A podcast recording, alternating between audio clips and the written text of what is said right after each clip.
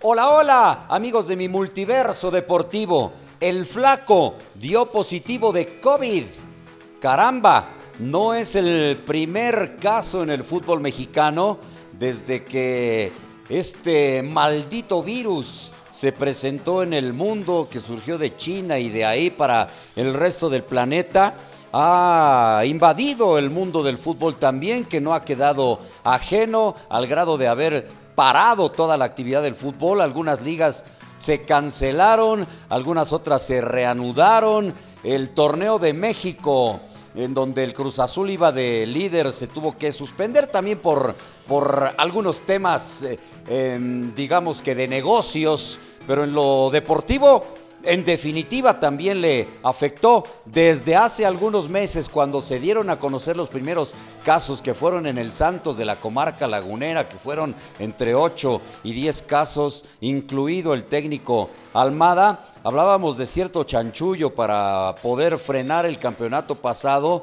y que se reorganizaran los contratos y se pusiera en marcha el siguiente torneo que arranca el 23 de este mes de julio.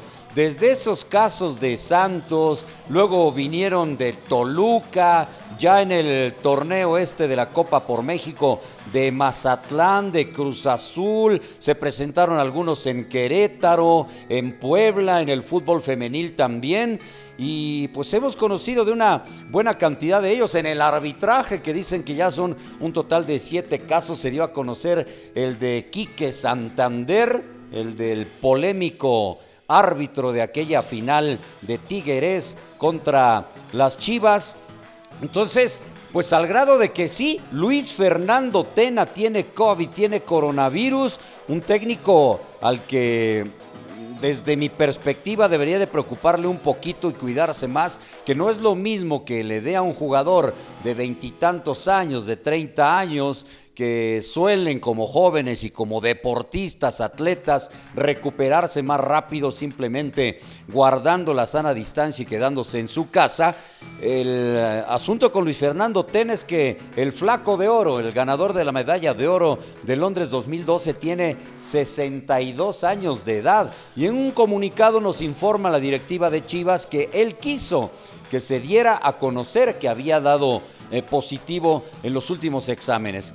Mm, si lo veo serio, claro, que se tiene que cuidar, claro, obviamente no estará en la banca en el clásico, pero por supuesto que no puede estar como no puede estar nadie que dé positivo en esto. Que se cuide mi flaco, que mm, se debe de recuperar, esperemos todos que sí, que esté de regreso, es un poco de riesgo la edad, claro que lo es, insisto, 62 años de edad, pero tampoco puede el fútbol eh, pararse como otras actividades económicas. Entiendo perfecto que no es una actividad esencial, eh, pero, pero está para arrancar el torneo. Si me preguntan que por estos casos se va a suspender el campeonato que arranca el 23 de julio, yo les voy a decir que no.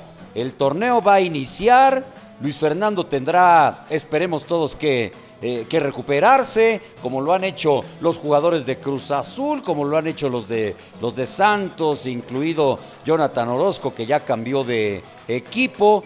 Como, como, ojalá lo hagan todos, pero el torneo no se va a suspender como no ha sucedido en el mundo, que también se han dado casos en Inglaterra, en la Premier League, que, que pues es uno de los países más afectados en ese sentido que se han dado en Alemania. Bueno, Francia suspendió su fútbol, en Italia que también se reanudó el campeonato, en España que han sido dos de los países que más han sido afectados por este virus y han continuado con su actividad del fútbol, han regresado a sus ligas y no va a ser la excepción México en definitiva. Claro que suena porque es el técnico de las Chivas, claro que preocupa porque, porque es Luis Fernando Tena, pero esto no va a parar la acción del campeonato que está por iniciar. Pronta recuperación, mi querido flaco Luis Fernando Tena.